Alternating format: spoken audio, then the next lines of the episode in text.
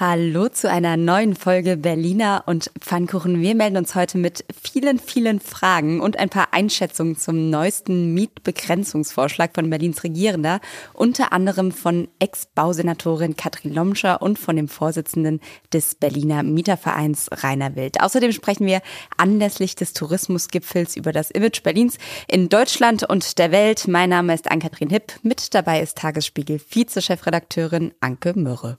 Ihre Wartezeit beträgt voraussichtlich 17 Minuten. Berliner und Pfannkuchen. Der Podcast vom Tagesspiegel Checkpoint. Ja, Berlin ist wieder da, ich bin wieder da, Brückentag ist over. Wie schön. Ist over. War's schön? Äh, ja, war schön. Ich war in Polen und ich habe die äh, gruppeninterne Minigolf-Meisterschaft gewonnen. Herzlichen und Glückwunsch. Dankeschön. Ähm, ich stand sogar auf einem Podest, da gab es ein kleines Podest, das hat mich sehr gefreut. Außerdem habe ich viel Lodi, Eis gegessen und ähm, viel aufs Meer geguckt. Also war schön, war schön. Ist hier auch Klingt schön? Super. Ja, hier war's auch toll. Wir haben äh, uns waren ziemlich alleine hier. Das wisst ihr ja, wenn ihr den letzten Podcast gehört habt. Wir müssen allerdings noch eine kleine Klarstellung unterbringen, nämlich von äh, Martin Klesmann, dem Sprecher der Bildungssenatorin Busse. Denn der hat uns gebeten, äh, klarzustellen, dass er am Freitag auch gearbeitet hat und durchaus erreichbar war und ähm, Frau Busse aber nichts sagen wollte zu unseren Fragen. Das ist in der Tat ein Unterschied. Ja, und er so richtet dir aber noch aus, dass Frau Busse demnächst gerne mit dir Ringbahn fahren möchte. Das ist doch schön. Ja. Ja, äh, da freue ich mich natürlich sehr. Also die Einladung wird dann auch rausgehen. Das Angebot nehmen wir natürlich gerne an, auch wenn es natürlich immer schön ist, wenn man direkt eine Antwort bekommt. Aber wir nehmen auch bald Antworten äh, gerne. In so einer Ringbahn kann man ja ganz ausführlich verschiedene Fragen klären. Apropos Fragen, die gibt's zuhauf ja auch nach dem neuesten Gute-Mieten-Vorschlag von Berlins Regierender Franziska Giffey. Mittlerweile hat's wahrscheinlich jeder und jede irgendwie mitbekommen. In einem Tagesspiegel-Interview vom Wochenende hatte Giffey vorgeschlagen, dass wir uns alle mal so vorstellen sollen, dass niemand in Berlin mehr als 30 Prozent seines Haushaltsnettoeinkommens für die Miete zahlen muss. Das wäre, Zitat, fair und eine nachvollziehbare Lösung für alle. Und, Zitat weiter, jeder kann dann prüfen, ist meine Miete höher als 30 Prozent meines Einkommens? Wenn ja, muss es ein geregeltes Verfahren geben, zum Beispiel eine öffentliche Mietpreisprüfstelle, die die Höhe der Überschreitung feststellt und Mieterinnen und Mieter dabei unterstützt, dagegen vorzugehen. Wir haben heute Morgen schon mal im Checkpoint so eine kleine Umfrage gestartet, wie die Leute das finden. Gute Idee, ja, nein. 1766 haben abgestimmt. 71 Prozent sagen nein, keine gute Idee. Ist interessant, ne? Weil ähm, man würde ja erstmal sagen, weniger Miete zahlen, da sind alle dabei. Aber ich glaube, die Berlinerinnen und Berliner sind da sehr vorgeprägt durch die ganzen, das ganze Mietendeckel-Drama, dass sie wissen, so einfach ist das nicht. Wir müssen genauer hingucken. Also in der Theorie klingt dieser Vorschlag ja erstmal super. 30 Prozent ist ja das, was man sagt, was man so als grundregelmäßig Pi mal Daumen für Miete ausgeben soll und mehr nicht.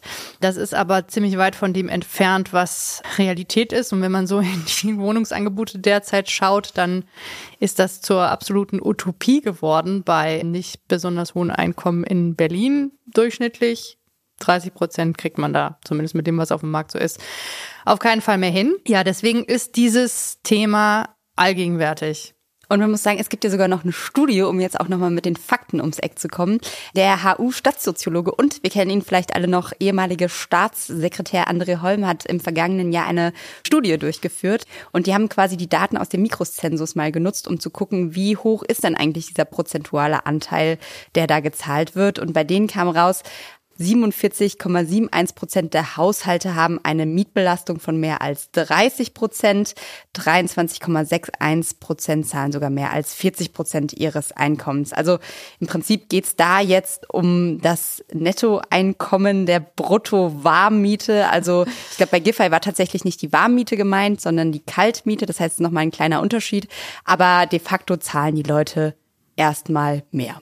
Ja, und diese ganzen Details, das ist ja, glaube ich, das, was auch die Leute jetzt so aufregt. Wie viel Prozent von was eigentlich? Und was ist, wenn man ein schwankendes Einkommen hat? Also zum Beispiel bei Selbstständigen und so. Das sind alles Fragen, die sind natürlich jetzt überhaupt noch nicht geklärt. Giffey hat erstmal so ein so einen Stein ins Wasser geworfen und man muss sagen, die Wellen sind enorm. Also die Reaktionen bundesweit am Wochenende darauf, Ja, weil jeder sofort denkt, hä, wie soll das praktisch funktionieren? Ja, wer soll das überprüfen? Sie spricht von einer Mietpreis Prüfstelle, wie groß muss die sein? Die FDP spricht von einem Bürokratiemonster, das da geschaffen wird, ja. Und gerade natürlich in Berlin, wo wir wissen, dass Bürokratie manchmal Sachen sehr, sehr stark lähmen kann, kann man sich das irgendwie einfach nicht vorstellen. Und das trägt natürlich auch dazu bei, dass viele Leute sagen, nee, bitte nicht normal sowas. Ja, und dann sind ja auch noch die Fragen, wie misst man das? Also ist der Zustand der Wohnung eigentlich egal oder ist eine super geile Wohnung dann auch nur 30 Prozent wert wie eine super schlechte Wohnung? Wohnung oder ist es eigentlich auch größenabhängig? Also kann ich jetzt mir irgendwie eine riesen Penthouse-Wohnung mit Swimmingpool und Blick auf den Grunewald leisten und zahle trotzdem nur 30 Prozent meines Tagesspiegelseinkommens? Also das sind alles so Fragen, die man sich stellt, aber weil wir natürlich die auch alle noch gar nicht beantworten können, sondern im Zweifel Franziska Giffey werden wir die alle noch mal weiterreichen und haben jetzt erstmal noch ein paar Reaktionen für euch. Wir haben nämlich einfach mal so ein Meinungsbild eingeholt von Leuten, die sagen wir mal eher Mieter schutzfreundlich sind und sich eigentlich ja über so einen Vorschlag freuen müssten. Und da kommen drei Reaktionen, da hören wir jetzt einfach mal rein. Hier kommt Nummer eins. Ja, schönen guten Tag. Ich bin gefragt worden, was ich von einem einkommensabhängigen Mietendeckel halte. Katrin Lomscher ist mein Name und ich war mal Senatorin für Stadtentwicklung und Wohnen in Berlin und würde sagen, ein einkommensabhängiger Mietendeckel ist ein Widerspruch in sich. Das wäre ja keine allgemeine Mietenbegrenzung, die meines Erachtens in angespannten Wohnungsmärkten wie Berlin weiterhin notwendig ist. Bei der seinerzeitigen Debatte um den Mietendeckel spielte das übrigens auch eine Rolle, ist dann aber aus systematischen Gründen, die ich eben erläutert habe, äh, verworfen worden und auch wegen der viel zu komplizierten Umsetzung. Letztlich würde ein einkommensabhängiger Mietendeckel einkommensarme Mieterinnen und Mieter benachteiligen. Eine Einkommensgrenze bei der Wohnkostenbelastung ergänzend zu einer allgemeinen Mietenregulierung vorzusehen, wäre hingegen richtig und notwendig. Das ist zum Beispiel bei der Härtefallregelung in der Kooperationsvereinbarung mit den städtischen Wohnungsbaugesellschaften oder beim Mietzuschuss im alten sozialen Wohnungsbau in Berlin bereits Realität. Bei der Wohngeldregelung des Bundes allerdings gibt es so etwas nicht und sollte dringend eingeführt werden. Generell ist zu beachten, dass die Wohnkostenbelastung die Nebenkosten einschließen muss. Lediglich die Netto-Kaltmiete zu begrenzen, das reicht meiner Meinung nach nicht aus. Vielen Dank. Ja, vielen Dank auch. Und wir machen direkt mal weiter und hören rein, was Rainer Wild vom Berliner Mieterverein zu sagen hat. Der Berliner Mieterverein ist ausgesprochen skeptisch über die Wirkung einer solchen Mietenregulierung, mit der Mieterhöhungen an den Einkommen gekappt werden. Diese Skepsis besteht deswegen, weil, wenn man es ernst nehmen würde, müssten die Vermieter ja bei jeder Mieterhöhung eine Einkommensüberprüfung vornehmen. Will man das nicht so gestalten und von vornherein den Vermieter sozusagen äh, von einer Mieterhöhung abhalten, sondern nur als Härtefallregelung den Mietern zukommen lassen, dann wird die Wirkung dieser Maßnahme sehr eingeschränkt sein. Wir sehen das deswegen, weil in der Vergangenheit schon beim sozialen Wohnungsbau oder auch bei Mieterhöhungen der Deutschen Wohnen entsprechende äh, soziale Härtefälle kaum vorgelegen haben, obwohl die Wohnkostenbelastung hoch ist. Das heißt, dass die Bereitschaft der Mieter sagen, aus Scham auf solch eine Regelung einzugehen, äh, ausgesprochen groß ist. Darüber hinaus sind wir der Auffassung, dass wir eine zweite Kappungsgrenze brauchen für Leute, die diese 30 Prozent noch nicht haben. Sonst wäre das ja ein Anlass für Vermieter, genau in diesen Mieterhaushalten weiter die Miete deutlich zu steigern. Ähm, auch das kann nicht in unserem Interesse sein. Und drittens ist es natürlich äh, eine Grenze von 30 Prozent die aus unserer Sicht für Haushalte mit niedrigem Einkommen zu hoch ist. Hier bräuchten wir eine weitere Differenzierung. Man sieht schon, das Thema löst große Aufregung aus, weil bei Rainer Wild das Telefon nicht mehr stillsteht. Ja, wir hoffen an der Stelle, dass wer auch immer da angerufen hat, noch durchgekommen ist und schalten ganz schnell nochmal zu unserer Sprachnachricht Nummer drei. Die kommt von Anne Rabe, SPD-Genossin in Charlottenburg-Wilmersdorf. 30 Prozent vom Nettoeinkommen klingt erstmal gut. Haben wir auch alle so gelernt. Deine Bude darf warm nicht mehr als das Dreifache deines Einkommens kosten. Also eine Familie mit 3000 netto kann 1000 Euro warm ausgeben. Aber wo gäbe es so eine Wohnung in Berlin überhaupt noch? Und wie wahrscheinlich ist es, dass VermieterInnen dann nicht zum Beispiel lieber Kevin Kühnert, der ja laut Medien auch schon seit einem Jahr vergeblich sucht, den Vortritt lassen?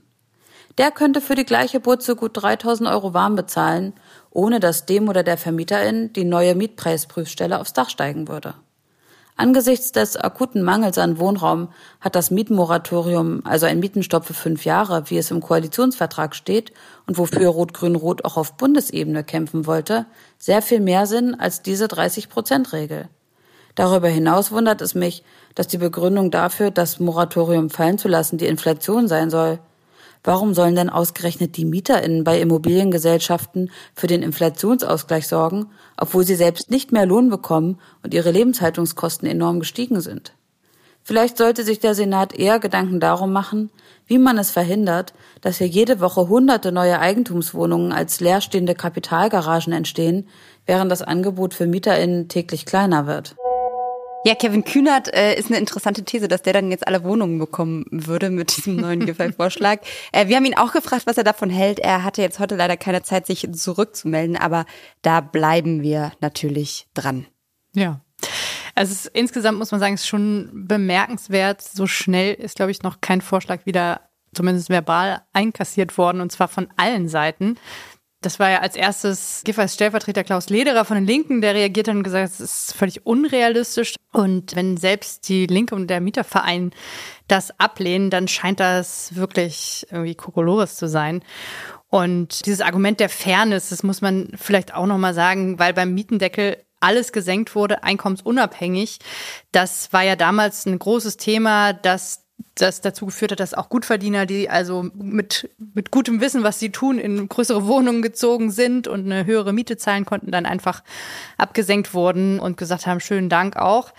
Das ist natürlich jetzt, wenn man das zu Ende denkt, führt das auch nicht unbedingt zu mehr Fairness. Ne? Den Ausgangsgedanken kann ich durchaus verstehen, aber wenn man das weiterdenkt, dann würden Vermieter vermutlich künftig nur noch an Mieter mit hohem Einkommen vermieten. Ja? Also die ähm, Anne Rabe hat es ja auch angesprochen. Und was hätten also Menschen mit geringerem Einkommen dann überhaupt keine Chance mehr auf dem Wohnungsmarkt? Oder könnte es dazu führen, dass dann zum Beispiel, wenn jemand seinen Job verliert, er auch die Wohnung verliert? Also das sind alles so Fragen, die, die aufkommen und wo man sich irgendwie nicht vorstellen kann, wie das geregelt werden soll. Und was ich auch spannend finde, unabhängig jetzt von diesen ganzen Fragen, auch die Frage, warum ist diese Debatte oder warum hat sie das jetzt ausgerechnet am Wochenende uns erzählt hier im Tagesspiegel? Weil wenn man sich das Wochenende anguckt, das war natürlich, kann man ja es den großen Zufall nennen. Man kann aber auch sagen, hm, clever gewählt, weil am Wochenende war die Deutsche Wohnen- und Co-Enteignungskonferenz mit äh, rund 800 Teilnehmerinnen und Teilnehmern, wo quasi nochmal äh, betont wurde, wie wichtig jetzt diese Enteignungsdebatte ist, von der sich Franziska Giffey ja immer wieder flüchtet. Das heißt, auch da ist es natürlich spannend, dass sie gerade da jetzt diesen Drops, über den jetzt Gott und die Welt mhm. diskutiert, mhm. irgendwie fallen lässt. Und wenn man dann sozusagen nicht nur die Enteignungsdebatte anguckt, sondern sich dann auch noch überlegt, das haben wir eben auch schon gehört, dass das Mietenmoratorium jetzt eigentlich mhm. begraben wurde, das will man nicht mehr machen. Dann kamen ja Grüne und Linke auch schon mit anderen Ideen ums Eck, die sie beide gekillt hat. Also es war so ein bisschen, ich ziehe jetzt mal eine Bombe, lass die platzen mhm. und vielleicht reden dann alle über meine Idee und die anderen werden vergessen, hat man ja, so ein bisschen den ja. Eindruck. Ja, und bevor wir jetzt die Koalition hier noch ewig weiter Ping-Pong spielen lassen, würde ich sagen, spielen wir erstmal selber Ping-Pong. Krise, Krise, Krise, die gibt's nicht nur auf dem Wohnungsmarkt, sondern nicht mal. Der Spargel steht noch. Laut Brandenburgischem Spargelverband läuft die diesjährige Spargelsaison katastrophal. Der Krieg in der Ukraine und die steigenden Preise führten zu einer Kaufzurückhaltung, heißt es.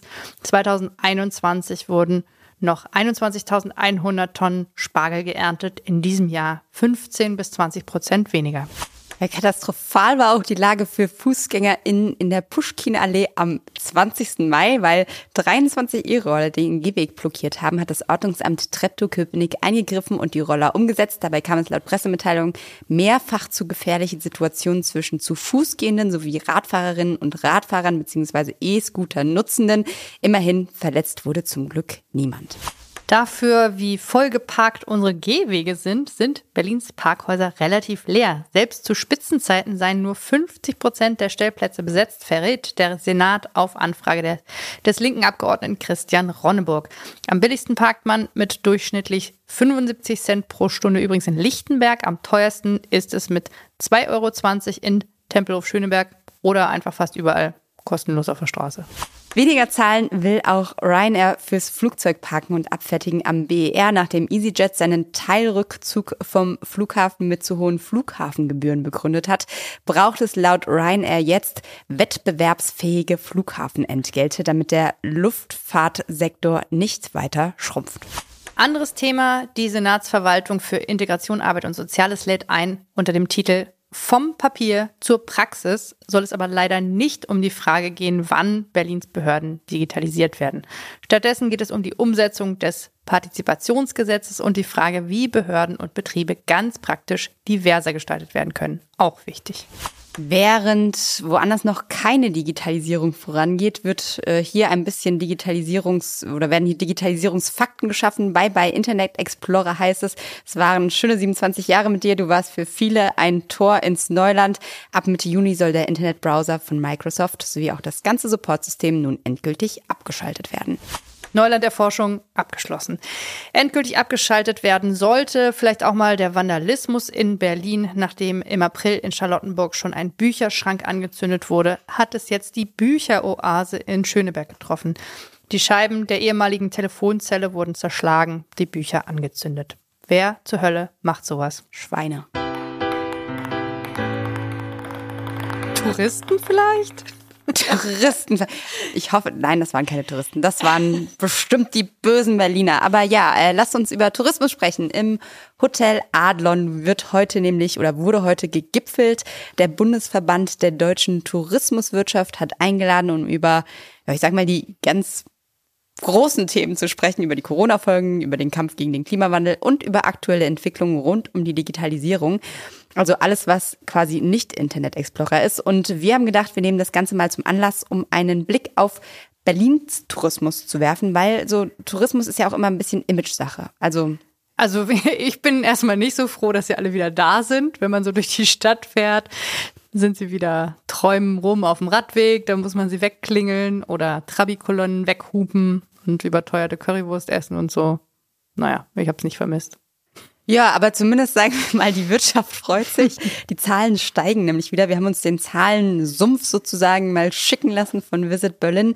Ähm, 2022 ist aus touristischer Perspektive trotz der relativ dramatischen Umstände und trotz der andauernden Pandemie bisher relativ stabil, Zitat, gelaufen. Wenn man jetzt auf das erste Quartal zurückblickt, dann hat Berlin ähm, zwischen Januar und März 1,4 Millionen Gäste empfangen. Das sind 371 Prozent mehr als 2021, wobei man auch sagen musste, da durften bis Juni halt kein Mensch kommen. Und es sind 54 Prozent weniger als im Vorkrisenjahr 2019. Und ja, grundsätzlich kann man sagen, die meisten Gäste kamen tatsächlich aus Deutschland. Also zwei Drittel sind hier Deutschlandis, die zu uns kamen und die anderen ein Drittel kamen vor allem aus dem europäischen Ausland und aus Übersee, USA. Ja, ich finde es interessant. Minus 54 Prozent im Vergleich zum Vorkrisenjahr. Das ist ja eigentlich der, der Vergleichswert, wo wir vorher immer die großen Jubelzahlen jedes Jahr mehr verkündet haben. Also das zeigt doch noch eine ziemliche Zurückhaltung. Will einfach keiner mehr nach Berlin. Womöglich. Wobei der Chef von Visit Berlin, Burkhard Kieker, sagt was anderes. Den haben wir mal gefragt, was lockt eigentlich die Menschen nach Berlin? Hören wir mal rein. Was die Leute nach Berlin lockt, das untersuchen wir natürlich immer wieder. Und äh, es ist der Kitzel der Großstadt, der größten deutschen Stadt. Das etwas Verrückte, dieser Schmelztiegel von so vielen Menschen, die aufeinander leben, Dadurch entsteht Reibung, dadurch entsteht Kultur, dadurch entstehen neue Ideen. Das wollen die Menschen besichtigen, wollen sich inspirieren lassen. Und am liebsten eigentlich gucken sie uns Berlinern beim Leben zu. Das hört sich so ein bisschen seltsam an, ist aber so. Als zweites äh, möchte man die Kultur hier in der Stadt genießen, die ja eine Intensität hat, wie sie sie eigentlich kaum irgendwo auf der Welt finden. Wunderbar auch, dass das jetzt die Pandemie überlebt hat. Und als drittes kommt noch hinzu, man kann in Berlin es sich auch richtig gut gehen lassen mit unseren Restaurants, mit den Küchen aus aller Welt. Und das Ganze ergibt eben einen Magnetismus, der ganz wunderbar funktioniert und uns äh, zusammen mit London und Paris zur nachgefragtesten Metropole Europas macht. Großstadtkitzel ist, wenn Menschen aufeinander leben. Das ist so schön. Und ich finde es, äh, ich habe ja nichts dagegen, Touristenattraktion zu werden. Da möchte ich aber auch Eintritt dafür bekommen, so wie im Zoo, oder? Ich schlage vor, 30 Prozent meines Jahreseinkommens. Fragt sich nur, wer die dann bezahlt. Herr Kieker vielleicht persönlich. Ja, aber Mensch, es stimmt natürlich, man kann sich's in Berlin gut gehen lassen, wenn die Inflation uns nicht weiter vorantreibt und der Döner nicht bald 15 Euro kostet. Aber ansonsten würde ich dem, was er sagt, schon auch zustimmen. Berlin ist toll, großartig. Lass uns Berlin noch einmal loben. Beste Stadt der Welt. Wow. Ruhe jetzt, sonst kommen die wieder alle. Ähm, wir wollen mal auf jeden Fall auch wissen, ob Berlin denn weiterhin so großartig und toll bleibt und haben einfach mal gefragt, wie sich Herr Kieker das so in, jetzt muss ich rechnen, bis 2030 sind noch acht Jahre, in acht Jahren vorstellt. Ähm, und auch dazu hat er uns eine kleine Sprachnachricht geschickt. Im Jahr 2030, das ist ja gar nicht mehr so lange hin, wird Berlin noch etwas erwachsener sein, vermutlich auch ein wenig teurer, das lässt sich nicht verhindern, aber der Anziehungspunkt ähm, Deutschlands und auch Mitteleuropas mit seiner Kultur, äh, mit seiner Geschichte. Vor allen Dingen äh, wünschen wir uns junge Menschen, die hier hinkommen, um sich auszutauschen, um miteinander zu reden, Verständnis füreinander zu entwickeln. Also Berlin als, ja, als Melting Pot, wie die Amerikaner sagen, aus dem ständig Neues entsteht und natürlich weiterhin ein Ort der Hochkultur, der Subkultur, inspirierend und beglückend für alle. Ja, und beglücken, das können wir ja. Sehr schön, ja. Schönes Ende. Also beim Erwachsenwerden bin ich so ein bisschen skeptisch. Ich denke da immer an erstmal nicht mehr verrückt sein. Wird Berlin immer weniger verrückt? Vermutlich ja. Zum Erwachsenwerden gehört auch mehr Miete zahlen. Da will ich nicht, dass Berlin noch erwachsener wird, hatten wir gerade. Ich finde es aber schön, dass er als Kontrastprogramm dann die jungen Leute haben will. Also die erwachsene Stadt und dann sollen aber die Jungen kommen und es wieder hip machen. Ja, und die kommen ja trotzdem noch. Ne? Solange EasyJet noch fliegt und Ryanair, ähm, werden die weiterhin kommen, ist meine These. Oder alle mit dem 9-Euro-Ticket. Ja, aber das ist ja leider nur vorübergehend. Wer weiß. Themenwechsel.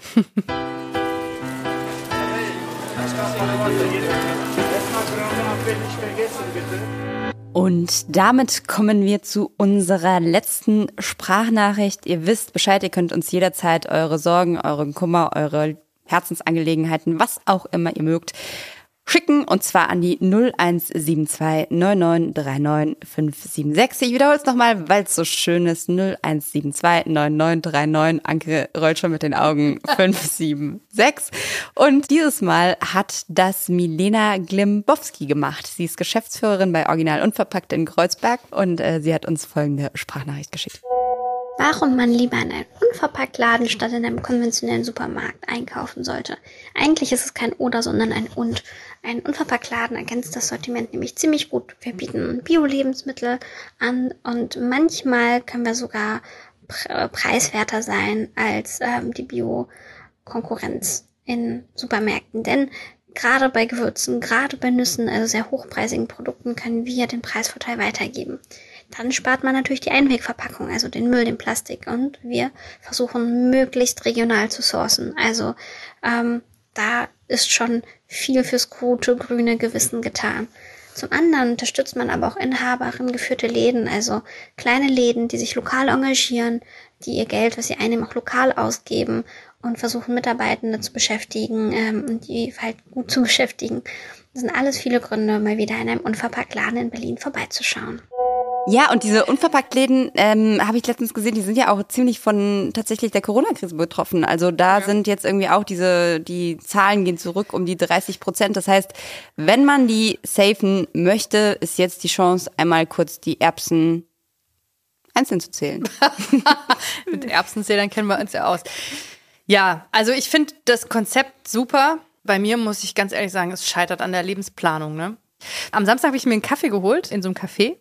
Und weil ich jetzt natürlich, seitdem ich weiß, wie schlimm Coffee-to-Go-Becher sind, ähm, das nicht mehr machen kann, habe ich also nach so einem Recap gefragt, wo ich das Konzept ja super finde. Da kriegt man so einen Mehrwegbecher mit, den man dann wieder zurückgeben kann. Da rollte die Besitzerin mit den Augen und sagte, ich habe keine da. Die werden nämlich einfach nie zurückgebracht und wahrscheinlich hat jeder 20 Stück davon im Schrank. Und sie hat äh, langsam verliert sie die Luft, Lust, weil sie ständig neue kaufen muss und ähm, und die einfach niemand zurückbringt. Also das Konzept funktioniert nicht und wahrscheinlich, meine These ist, dass die Leute einfach das nicht hinkriegen, diese Dinger mitzubringen. Man könnte ja auch immer seinen eigenen Becher mit durch die Gegend schleppen, aber das, was so ein Coffee to go ausmacht, ist halt die Spontanität, ne? Und die ist damit weg. Also ich habe nur zwei. Ich bin nicht schuld. also hier sind auch ein paar bei uns im Schrank. Ich glaube, ich habe auch so drei oder so. Aber ähm, ich hole jetzt auch nicht so oft Kaffee. Naja, jedenfalls das, um zu sagen, äh, original unverpackt, da müsste ich ja jetzt morgens, wenn ich jetzt von der Arbeit, dann muss ich meine Gefäße dabei haben und so. Also ich glaube, sie schätzt das schon ganz gut ein, dass es, wenn dann ein Miteinander ist mit einem anderen Supermarkt und ja. Und was man auch sagen muss, vielleicht an der Stelle, um es einfach nochmal zu sagen, es gibt in Schöneberg, Kreuzberg, Neukölln, Prenzlauer Berg, Wilmersdorf und in Friedrichshagen einen original unverpackt, oder nicht original unverpackt, aber generell unverpackt Läden. Das heißt, es gibt ja natürlich auch gar nicht für alle Berlinerinnen und Berliner so richtig eine Möglichkeit. Ne? Also es ist schon sind natürlich die Kieze, die auch, sage ich mal, eher unverpackt vielleicht einkaufen würden. Ja, ich versuche das mal. Also auf jeden Fall, es gibt die Erbsenzählerei in Schöneberg, die ist bei mir ums Eck. Da habe ich schon Schilder gesehen, die hat frisch aufgemacht. Da gehe ich jetzt mal Erbsen zählen und berichte euch dann, wie es war. Einzeln. Einzeln. Das war Berliner und Pfannkuchen auf jeden Fall. Mein Name ist Ann-Kathrin Hipp. Mit dabei war Anke Mürre, Recherche und Redaktion Johanna Voss und Nora Weiler. Produktion Benjamin Ritter, der Apparat, Musik Anke Mürre und wir hören uns hier am Mittwoch wieder. Tschüss.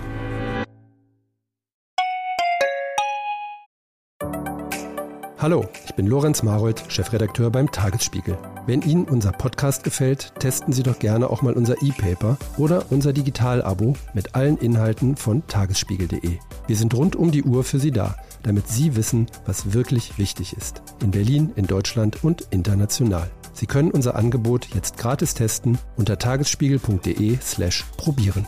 Der Tagesspiegel aus der Welt, aus der Weltstadt.